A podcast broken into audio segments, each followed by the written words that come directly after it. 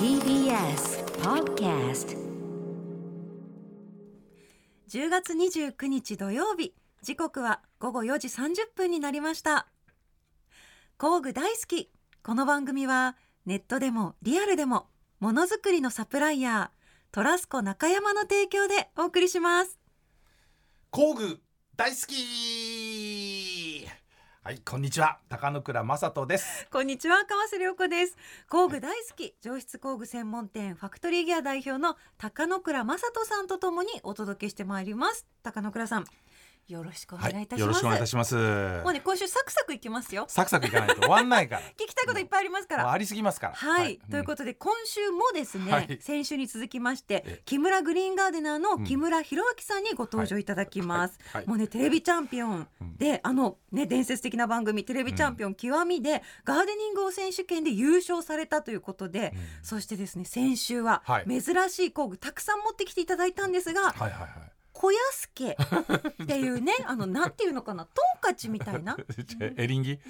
みたいエなリントギンで絵がカチ生えてるやつでし ょ。石を割るねそうそうそうものすごい大はい切な道具うをん工具を見せていただいて、うんはい本当はねあと2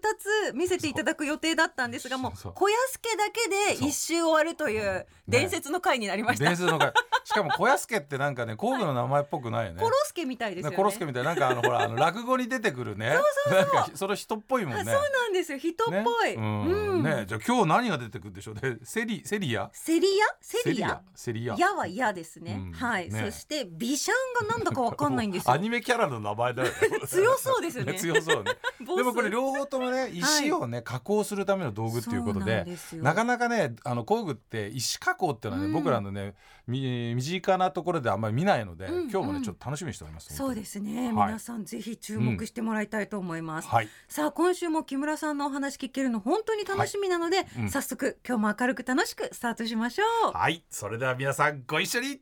工具大大好好きき TBS ラジオの新番組「工具大好きは」工具専門店ファクトリーギア代表の高野倉正人さんと私川瀬良子がさまざまな工具好きな方をお迎えしたり工具や DIY に関する面白いお話を伺ったりする番組です。はい今週のゲストは先週に引き続き木村グリーンガーデナーの木村博明さんですお楽しみに TBS ラジオ工具大好き川瀬良子とファクトリーギアの高野倉正人がお送りしています早速ですが今回のゲストをお呼びしましょう、はい木村グリーンガーデナーの木村博明さん ですどうもこんにちは。証拠にもなくまた来ました木村です。いや今週もよろしくお今願週もよいろしくお願いしまますすもう先週はもうねねもう本当さ、はいねもう終わんないんだよ終わんないんですよ毎回ねどうしましょう一個で終わっちゃったんです三つの予定が一個で終わっちゃったん今で日は頑張るよはい早口でいこう そういう問題じゃ ないそういう問題じゃない ですじゃあもう1.5倍速で。 1.5倍速じゃあもう早速参りましょう、あはいはいはい先週行けなかったうんセリアとビシャン、はい。発音もわかりません私、これ,、ね、ここれは何でしょうかまあ もう、うん、まず順番で話をします。はいはい先週石を割る話をしましたようんね。うんあはいはいはいで、あれは比較的薄めの石、まああっても10センチぐらいはいはいははいの石までしかはい割ることが難しい。あのだから音が変わった、根は本い高い音から低い音に変わった瞬間に、そこにパーンと力を入れると、スカッとこうそうですそうです。割れるやつそれが大体 まあ小安家、まあ10センチぐらいま小で。安家もっと厚い石を割りたいとき、はい、どうするかっていうと、このセリアというものを使います。これがセリセリアです。これ今ねテープで止めちゃってるからア、はいちょっとわかりづらいですけど、本来はこうなってます。えなんか分解されたバラバラになるんですこうやって。なんて例えたらいいんでしょうかあの漢字の水じゃないですよ。漢字の章にも見えますね。けどねはい。うんまあ、タガネって言ったら、まあ、工具好きな人はタガネって言うとちょっとわかりやすいかもしれませんけども、そうですね。あのあのマイナスドライバーの先端あるでしょ、あはいでマイナスドライバーの先端のごついのって思ってもらった方がいいでそこに絵がついてないやつだからそのシャンクだけをこうあのマイナスドライバーからこう抜き取って、太くして、それをやっぱ叩くんですかこれつまり叩くんです。それで叩いてくさびのようにして入れて石を割るみたいなそうですそうです。おー競り合ってのは競っていく矢というイメージですね。ははい。で使い方ははいまずドリルであはい穴を掘ります。穴開けねははいい。この競り屋の大きさぐらいの穴を掘ります。でその穴に競り屋をこう入れます。うんはい。で一つこのあ抜ける真ん中これがあのくさび状になってますよね、はいはいはいはいでこれを上から叩いていくとはい穴が広がっていくんでうすんよ、あ要するにこうあのーえー先っちょがこう三角になってるってことですね、はいはいまあ円錐状になってるというか、うんまあだから先が細くて叩けば叩くほど開いていくんで、はい両側がくさび状態になってくさびになったものがこう開いていって穴を押し広げていくっていう感じですよそうですね。うーんあーでちなみにるほどね2メートル3メートルの石もはい穴をたくさん開けて、はいまあ、20センチ30センチ間隔に開けるんですけどで開けてたくさん入れて端から叩いていくんです少しずつで少しずつ叩いていくとやはりこう亀裂がこう広まっていっあなるほどてなるほどでそれもでも穴の位置ってのが結局その石によって、いまあ石も全部が同じ高度じゃなくて自然のものなんで、はいはいあ硬い柔らかさあのあるじゃないでうんすあか。りますねはいでそれに合わせてどこに穴開けるかっていうのも要は、うんえ感覚的にこうそうですなんとなくあの木村さんはこう石目というのがありますんで石目が見えちゃ石う目その石目に逆らっちゃうとうまく割れないんですよ自然に逆らっちゃいけないんだよ。そう僕も奥さんに逆らってよく怒られて ますよ でもそれをこう見定めて穴位置を決めてくさびを突っ込んでいって、はいこう割っていくってことでしょそうですでも思ったように割れないじゃないですか思ったように割れそうない例えばまっすぐビシッと割れなかった時は、こう波打っちゃったりしますよね、うんその時は小屋助でその波打った出っ張ったとこを弾いていくんですあ小安家出て小きた安家ではい、それともう一つこう石の実ってのが石の実まあこれはもうあのオートモーティブ的に言ったらインパクトドライバーだな あのもう本当円錐ですよそうです円錐円うんうん錐状の円錐状の石の実っていうんですかはいでもそこまで先とんがってないですねこれ先端が特殊金属ですごい硬いんですよはいでこれ割れちゃうんで、はいこれ合金といってちょっと柔らかい金属で鉄とつないでます、うんうんでこれがクッションになってるわけですえー、だからそれって、まあ、一つのものじゃなくて先端が高度が高いもので、はいあの要はボディのところを柔らかくしている、はいへーなんかそうすると硬いものが先端の硬いものがボディの方にこうめり込んでいっちゃうようなイメージがあるんですけどこれがねどういう作りか僕も分かんないですこれを作るのが実はその鍛冶屋さんの腕なんですいいのを作れるかどうかっていうのはここにももう職人がもう小安家もそうですけど量販品とうんやっぱしちゃんとした鍛冶屋さんがきちっと作ると全然違うんで、ここれは使う職人作る職人ねそうですそうですこのやっぱりね伝統がこう折り重なってこうものができていくってことですよね。そうですこの石の実は何に使うんですか、石の実はさっき言ったように例えばこのはい面は切れるんだけど、はい面の下の方がこう出っ張っちゃってたりすると、はいはい石と石をこう寄せた時にくっつかないですよね、はいうんうんうんその出っ張ってるところを割る時に使うのみですはあそれって今一個ですけど小さいのから大きいのまでやっぱいろいろあるんです。種類はたくさんありまあはいーすもうでちょっと木村さんい一日ちょっと石割り体験しに行きたいのね全部使ってみたいもんすワークショップ的なやつでねワークショップ的はいなっていうか、い僕一日弟子入りさせてくださいあの。使えない、もうテコで使っていただいて、もうどんだけでもちょっとだ使えないと思うんですよいや。でもなんかやってみたいひよたすらね。いや割石割ってってみみたたいいやってみるとでも面白いですすよ、うん、初めて石割ってみたいと思いましたそうなんですよこいやだからだってやっぱりり今庭にねは僕い結局なんか芝やったりとかやるんだけどどっかどっかにやっぱ石が欲しいんですようん石で土塀を作ったりとかはいいろんなことやりたいんだけはいどだけど石ってやっぱりね DIY っていうか僕らにしてみるとやっぱり難易度が高いなぜかというと重いからあと加工が難しくってあの木とかあの手伝ってね簡単にあの道具さえ買えば、あの切れちゃうんだけど、うん石はね割れる気がしませんでしそうそう まああのた。で DIY でやる分には、うんディスクグラインダーとかで切ってはい加工はできるんです、いやでもなんかやっぱりそう割りたいじゃないですかカーンっそうてなやっんてですよ実はねそこが一番大事なんですよそうですよね。ディスクグラインダーで切ると綺カ麗にット出しちゃうたか後らが直線なんですそようそうそうそうすごくそうそうそうそう科学的っていうかこそう人為的っていうかそうそれをいかにナチュラルに見せるかっていうことだけで僕ら手で割るんですほらそうだよきょとんとしてるね。何がホラなんだろうと思いましたもう全然わかんないでもねまっすそぐんな切りたくないのよ。ディスクグラインダーで切ってた時のうん場合の対処法が実はこのビシャンなんですよ ビシャンビシャなんかンビシャンっていうカタカナから全あ然の違うビジュアル出てきあのた車の世界でいうとこのバンキーハンマーなんですよ。あーうこのあ先端とんがってるのもあるんですかそうそうそう先端がちょこちょこそういうふううに、んうんあのイボイボがいっぱいついてて、はいあのそのイボイボで叩きながら、こう車の表面とかをこう綺麗にやるんだけど、イボイボはいイボイボいっぱいあるでしょ。まあ見た目はミートハンマーみたいなイメージそうでそすうそようねそうああ本当お肉叩くでミートこれハンマーみもたいな先端にすごい硬いチップがついててへでこれであのまっすぐ切れちゃったところは角を叩くんですよどんどんどんどんそうすると90度にこう切れてるところが丸くなってくるしかも割れた感じに丸くなってくるんですごい自然な感じになるあー味を出すんだ風合いを、もうそれでもうもう庭変わりますよね雰囲気変わりますね僕ねちょっと一個木村さんにご相談ですけどね、うんはい僕今ちょっとね駐車場をおしゃれに作りたいですよ、はいはいおーであのいろいろ今やってるんですだから実際にあのなんていうのかな、あの防草シートを引いて、うんでその上に砂利入れて、ではいその上に今ねあのなんていうのき木のチップをこう引いたりなんかして、はいい、ろいろと工夫しておしゃれにはしたいんだけどちょっとじあのなんだこう砂利砂利入れようと思うと砂利が味気ないじゃないですか、はいはいなんかいいなんか砂利ないですか、ね、いい砂利いい砂利いい砂利って難しいで すね今の使い方だと実はちょっと難しいんですけどへージャリジャリくんという商品がありましてあ砂利砂利くん砂利砂利そうくんですか砂利とは思えない商品ジャ名でリすジねャリくん、まああのどっかで聞いたことあるような名前は名前なんですけどそのこのジャリジャリくんの場合は実は下がコンクリートとかアスファルトで固まってないと使えないんですよへーそうなんだ、はいじゃあ逆に言うと補修用では使えるってことですか補修でも使えますあーはいはいはいだから例えば古い駐車場はい、うんうんもう汚くなっちゃっうてん飽きてきたなとか思ったらこれを塗っちゃうとかできる塗る、はい塗あるってのこれがね面白いものでえ水性のエマルジョンという接え着あわ剤かりますはい、はいえそれと天然砂利がええセットになってますえ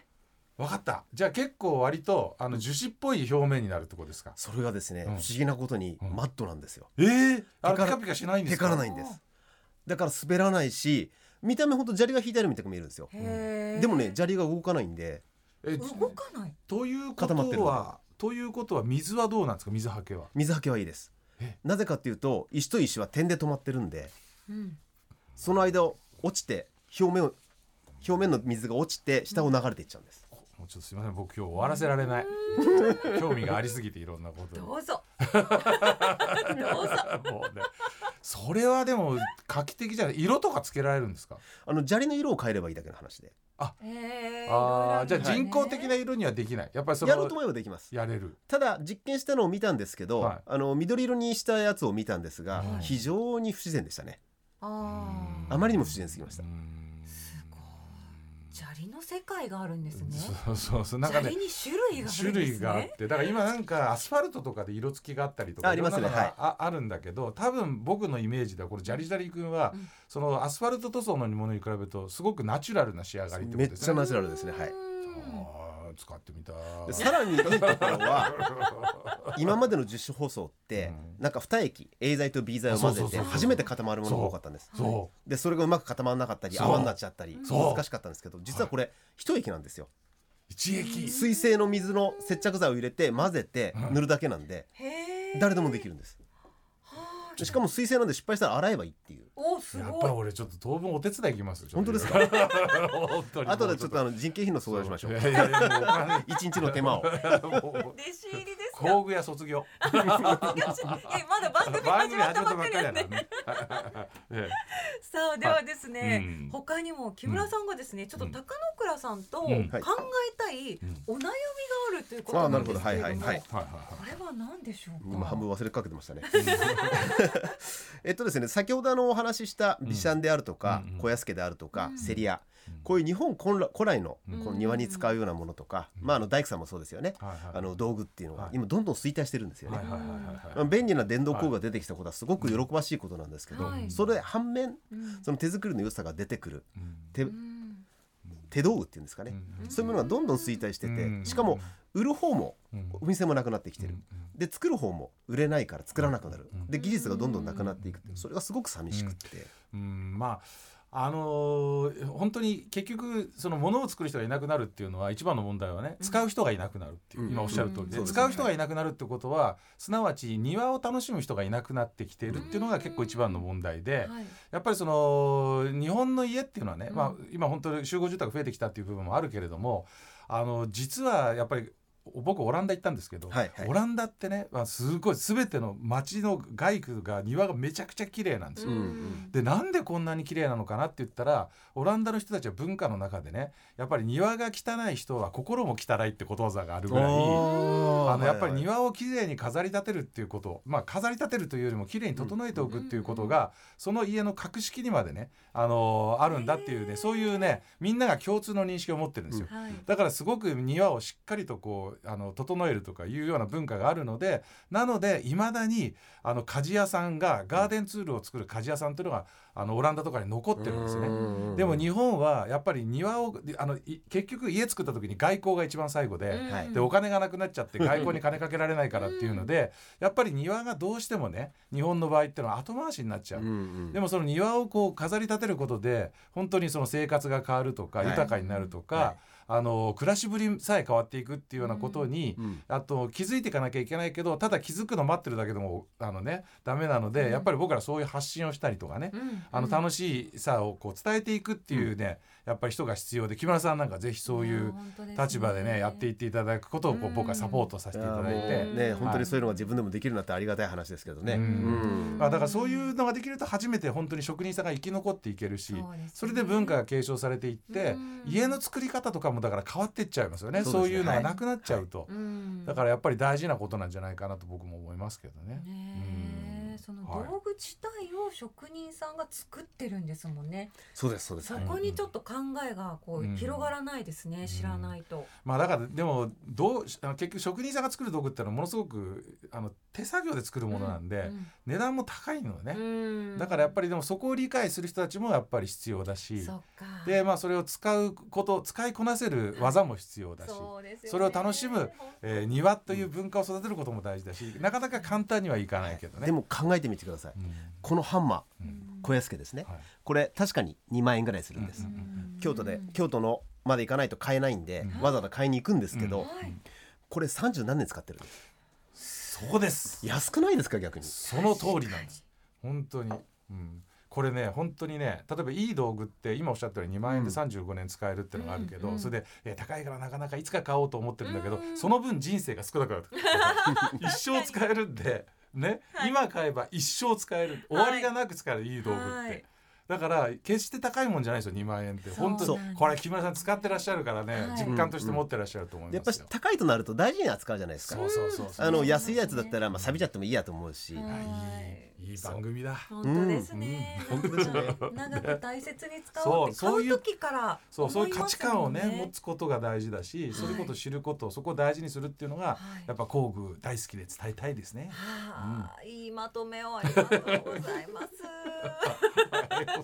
も本当にそうですね。うんちょっとお悩みっていう感じでしたけれども、これ本当大切ななんかポイントというか、うん、ね木村さん本当にこれは感じてることですよね。そうこれからの日本の文化でも必要なことだと思うんですよいやね。そうですうねん。そう思いますはいありがとうございます。はい、でですね、ここで木村さんからお知らせがあるということで、はい、はいぜひお願いします。えっ、とまずですね一つ目がですね先ほど紹介した固まる砂利、はいジャリジャリくん。ジャリジャリジャリ君あ申し訳ありませんあの弊社のオリジナル商品なんですよ。あ、そういうことでした。そうなんです使えます。はい。であのあ買えますいやありがとうございます使え。ます。はいポチリ。まああのアマゾンで一応販売を。アマゾンで、え、アマゾンでジャリ買える時代なんですか。今アマゾンすごいですよ。何でも買 えますよ。すごい、土は買ったことありますけど。似たようなもんじゃないですか。 そうですね。アマゾンにてジャリジャリ君は買える。これっはいてあの、先ほど言っていた接着剤ってセットになってるんですか。はい。あの注文していただければ、はい接着剤と砂利とそれを混ぜるための袋ごいすべて送らせていただいてで、また使い方もわかるよね。そうですね。はい。なるほど、はいなるほど、わかりました。うんはいあと、もう一つは。はいもう一つこれちょっとね、あのーはっきりと名前を出すことはちょっと NG なんですけど、うんえっと日本人のうん世界的なアーティスト、まあはい。あのーなんつったらいいんですかね、う日本人で一番最初に世界に認められたは芸術家、はいアーティストですね、はい。その方とあのコラボで庭作りをしようっていうプロジェクトがちょっと進んでまして、すごい。まあ、ありがたい話で僕みたいなこんなあの、ね、町の植木屋さんみたいな話が来るのはそう不思議な話ですけど、はい。はい、それでですね、あのーこの庭をうんどういうところに作るって今選定してるところなんうですよ。ん。あ、場所を探してる。そうですでなかなか、うちお願いします。い、やマジですか行きますよやりた場い所。どこですか、どこでえすか。千葉の海沿いです。あいいじゃないですか潮風、千葉つながりだしはい、千葉つながりだし、はい。最高じゃないですか成田空港も近いし、ねあえ、ちょっといいですよ。成一田番いいですねはもういいですね。やった。これ誰でもいいんですか。ちょっといいやあのーそのやらせていただきたいやっていきたいあの、作りたいって方をえ何名かこう例えば出てくるとしますよね、うんはいで。それでそのアーティストの方に、はい今度こうこんな現場あるんだけどっていうお話をまずして、ーでインスピレーション。ンでこんなのやりたいあんなのやりたいってお話ししていただいて、ええそれをお客様にこう提案してはい。いいですよってことになればやろうかってことです僕あるんです。もうインスピレーションが本当ですあるんで後でご相談しこまちす。ら側はにあるわいイかンりスまピレーしションた。あります。はいはいすごいあの僕にあ個る。人のかっこいいですね個人のお庭でもいいですし、はいなんかその観光とかにつながるような場所公園そとうでかすね、両方です。はい、あうのんう例えばあのね、どこかあのなんだろう大きい公園ですよね。ええそういうところにこうあのなんつったらいいのかな、インスタレーションつってこう例えばそのアートをうんこう形にしてあの見てもらったり体験してもらうっていうものがあるんですけど、うんそういったものを展開させてもらって、はい。でこの方の名前であれば海外からお客さんガンガン呼べますんで、確かにものすごい有名な方ですもんね。はいいやー楽しみです。これご興味のある方はうんご連絡をいただけますと嬉しいですって書いてあるんですけど、どこに連絡したらいいんですか。僕に言ってください。工具アットマーク TBS でダメなんですか。いやそれでもいいじゃないですか。そしたらあのでねすかね。 全部まあまあ方が頭いろんな方々絡めてやった方が面白いんで。確かに確かに。じゃあまず高野倉さんもあそのうご連絡してメ俺メール送る。ール送ってください。そうまずよわかりました。じゃあ、あの選考の中に入れさせていただいて。ろしくお願いしまよろしくす。お願いいたします。でもね、これ本当庭作り考えてる方には本当に大きなチャンスですよね。ありがとうございます。さあ、ということで、興味のある方は改めて木村グリーンガーデナーさんまでご連絡をお願いいたします。はいということよろしくお願いでいた。します。はい、ゲストはですね、木村グリーンガーデナーの木村博明さんでした。二週にわたってどうもありがとうございました。どうもありがとうございましたあもう終わりか。 TBS ラジオ工具大好き川瀬良子とファクトリーギアの高野倉正人がお送りしています。さてここからはですね今おすすめの工具を紹介する時間なんですが、はい。毎うん月最終週は、うんトラスコ中山の社員さんが登場してくださいます、はい本日の担当はこの方ですはい、トラスコ中山の島田と申します。よろしくおよ願ろいししくお願まいす。します。お願いしま島田さんは海外商品部ということで、はいどんなお仕事されてるんですかえっと欧州のヨーロッパメーカーの商品を仕入れるはい。部門にいまして、ええっと商品を基本的に仕入れています。わかり やすいえわかりやすい。ははいい。、でもそんな島田さんが紹介する工具ってめちゃめちゃ気になりますよね、はいちょっと何を今日は紹介していただけるんでしょうか。お願いします、はい。今回はヨーロッパを代表するツールメーカーのベラ社の新商品をお持ちしました。これも結構ネット上でも話題になってますね。あの、なかなか日本ではまだサンプルも入ってないような状態だと思うんですけれども、はい、これはこう結構注目のねアイテムでございますね。へーそうですうね。ん、先月えっとドイツで発表された新商品発表会、ドイはい、あでったんですよ。はいそれはい。今回ちょっといち早くおー取り入れようと思ってすごい在庫を行かれたんですか置いてますあ行ってませんあ言ってません けど。弊社だの大体ね、その大体賞がありましてね。はいでその賞に合わせて工具メーカーっていうのは新作を発表するんですそっよ。かでその時に初めて海外のバイヤーはそこに行って、はい結構セレモニーみたいのがあって。えあーのね、あの工具メーカーのくせに自動車メーカーみたいな、じゅ結構セレモニーがあってバーンって新商品が発表される、えその商品ですよね今回すね。はい、はいそうですははいい、ーなんでしょうかはいえっと差し替え式のラチェット型コンパクトドライバーなんですけど、うん特徴がいくつかありまして、はいこのラチェットのヘッド部分んが、えっとソケットとビットどっちも入るようになっていて、うんえっと磁力のあるうん差し込み口がついています、どっちもわかりません ちょっと貸してもらっていいですか。ちょっと はい商品貸してもらっていいですか。じゃあ補足しますとですね、ラチェットレンチっていうはいこれ工具なんですよ。うんでラチェットレンチっていう工具はこうネジを回した後にうん。キュッて回したらこうはい空転してこう戻していって、はいハンドルを振ることによってネジを回すものなんですねお。でその先端の部分がこれですね今回のベラの商品はですね首がですね、うん、こんにちはこんにちはするわけですよ。動くんですね。首がこんにちはこんにちはするわけですよね。はい首がこんにちはこんにちはすると、はいネジ回したいポイントがはい少しこうアングルがあった狭いところでもどこでも入っていけるし、ラチェットレンチってのは普通こう90度に曲がって回すものなんだけれども、ドライバーのようにして使えるものということで人気があるわけですよ。おーまあ、スイベルラチェットってやつなんですけど。すごいその先端がですね、まあ四角い9.5の差し込み角にソケットも入れられるんだけれども、ドライバーの先っちょこの間やりましたねりました覚えてますか川瀬さんいっぱいはい、つくいろんなやつがつくやつ、 18種類ぐらいつくはいバーコのね、はいあれもつくビットホルダーがついてるってやつでそれがマグネットになってるっていうなんで茨城弁になっちゃったん だろうもう言いたいことをすべて言っていただい てでこれこれポッてこれドッピュッてやって開くのこれ下こう手でグッと手でグッてやるだけ、はい引っ張っていただけると俺もね今日初めて見たのあすーっごていやつあーその先っぽが収納されてる収納されてる12個ビットが入ってるんだはい4種類のビットが12本入ってます4種類のビットが12へ本ーはい4種類ってことはあれ四種類？あプラスとポジうんうんトルクス、うんうんあとヘックスうんうんうんうんですねあのプラスマイナスはわかりますよわかりね。ます。でねポジっていうのは海外のあのヨーロッパで使われてる家具とかに使われてるビスは実は日本のプラスマイナスそっくりなんだけど違うんですよ。へーなので今皆さん通販で輸入価格とか買ったりする、はいはいした時にネジがガーって潰れちゃうのはああなたの腕が悪いんだくて工具が悪いんですプラスでやっちゃってるからだ。ねプラスじゃないから。そうやったってるかやらったってるから 行っちゃうんだよ工具変われば大丈夫なんだよこれはい欲しい。欲しいでしょすごい。で他にもヘックスっていうのはまあはい六角の穴付きボルトを回せるやつだしね、はいでトルクスってのは電気製品とかでよく使ってるやつだ、へーほとんど言っていただいたんですけ どもう一点だけご紹介させてくださ島 い田さんお願いします。喋りすぎなんだよ俺ね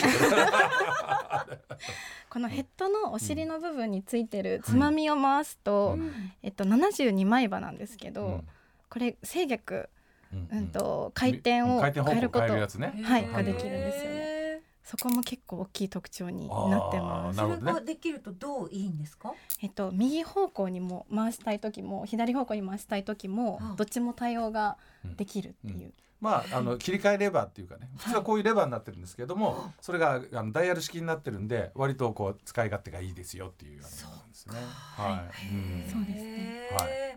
これがおすすめ。おすすめのあとは一番の推しポイントなんですか？一番の推しポイントはやっぱりここにビットが12本入ってることですね。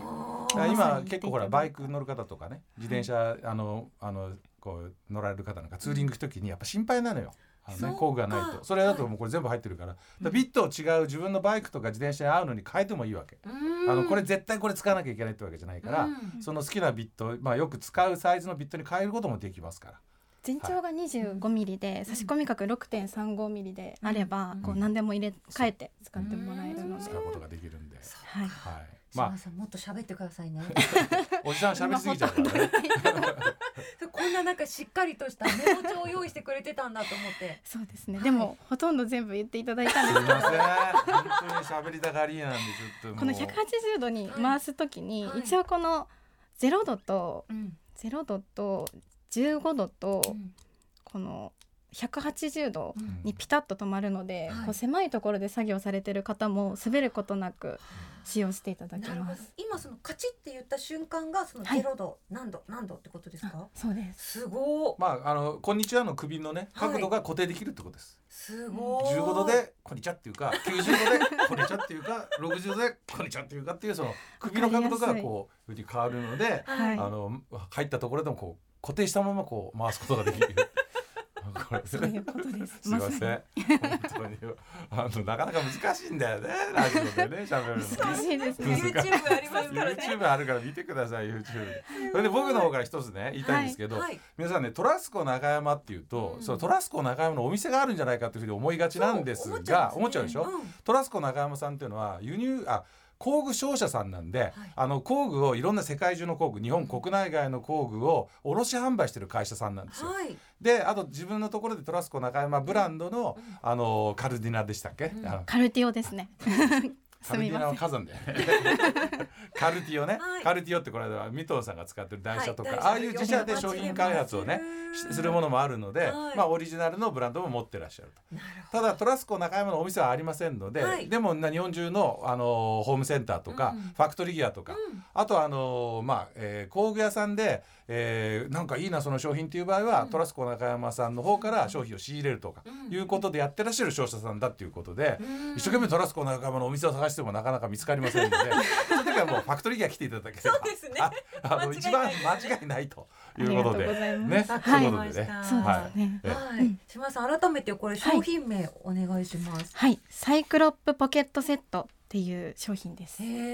え、なるほど。これもう普通にそのファクトリーギアさんとかで買えるんうでん、すか買いますよ。ただもう商品がね人気になる可能性があるのそでっか。あのやっぱり輸入商品なんで、うんなくなるとなかなか次調達するまでに何ヶ月かかったりとかいうことなでる。ほどなるほど。はい、まあ、でと特に世界的に火がついたりすると新商品ってうんうん半年ぐらい入らないってこともはい。あるので、うん気になる方はぜひあのもうあのファクトリーイヤーのホームページチェックしていただければ情報出てると思いますのわでかりました、じゃあまた来月もトラスコさんに出ていただけるということでまた島田さんが出ていただける感じですか、はい、私が欧州メーカーを紹介させていただきま楽す。しみにしております楽しみにしております、はいありがとうございますとうことではい島田さんどうもありがとうごありざいがとうましたございましたありがとうございまし次次回た。も楽しみにしていますはい、お願いしおます。願いします TBS ラジオ工具大好きではリスナーの皆さんからのメールを募集しています工具に関する熱い思いやご相談番組の感想などなどどうぞお気軽にお寄せください宛先は59アットマーク tbs.co.jp です59は数字で5と9工具ですね59アットマーク tbs.co.jp です採用された方には番組特製工具大好きステッカーをプレゼントします工具大好きステッカーね、うんこれねもうね一体誰がゲットするでしょうかと本当ということでねもうあのすでにね工具好きステッカー持ってらっしゃる方結構いるんですけど、はいファクトリーギアがあの工具好きに市民権のハッシュタグをつけるとね送ってるやつなんですけども、はいこの工具大好きステッカーね、うんうんうんさあ誰がゲットするかという楽しみであります けそどうですねね。とにかくメールを送っていただきたいですね、はい、お待ちしております。 お待ちしてはいおります、ええさあ高野倉さん、うん二週にわたって木村さんのお話いかがでしたかあのやっぱりね職人さんをどう守っていくかっていう話がよくあるんですけれども、はい職人さんを守ろうとするっていうことをねやっていくためには僕ら自身がね、うんいろいろと生活をもう一回見直すとかね、あのね実はそんなね難しいことじゃなくてね、うんあの職人さんのやってることに興味持つだけでもだいぶね変わると思うんですよ。はいでもねあの職人さんの技術って本当にね一回失ってしまうとなかなか取り戻すのに何十年何百年かかるんで、うんやっぱその辺のところは大切にしなきゃいけないなって今日もね思いました。うん、そうですね、うんやっぱり高野倉さん一緒に石割らなきゃです石ね割りにね僕ね弟子入りするですねことになったからね。ぜひって言ってましたもんねそうそうそうそうで もそこでやっぱ一緒にやって学ぶ、うんそうそれをまたねどんどん伝えていくっていうここですよね、なんかね木村さんとかだったら多分はねい作業来てもらった時うんにやらせてくれると思うのよ。そうですでねやっぱりねそういうね職人さんってなかなかいないからねで一応言ってみるといいと思います皆さんもいろいろとね、うんうん職人さん来て大工さんとか来てもらった時に、うんちょっとやれることあったらやらせてもらえますかっていうと、うんいろんなものに対しての見方変わると思うんですよね。確かうにんなんかはい今までこう普通に見ていた実家の方帰るとやっぱお庭あるお宅多いので、うんお庭じっくり見てみたいなと思いました。そうそうそうそうねやってみてください。ね、職人さんが関わってるって思うだけで景色変わりそうですいやよね。本当にそう思いますよ。ねえうんいやなんかすごくいいお話聞けましたよいやね。いい番組ですいいね。番組です、うん本当に本当びっくりしま した。ええびっくりしないでよ。すいません。さ あ皆さん次回もよろしくお願いいたよろししくお願いしま。ますす。はい、フここまでのお相手は川瀬良子とァクトリーギアの高野倉正人でした。また次回、工具が今よりももっと好きになっているあなたとお会いしましょう。さようなら工具大好きこの番組はネットでもリアルでもものづくりのサプライヤートラスコ中山の提供でお送りしました。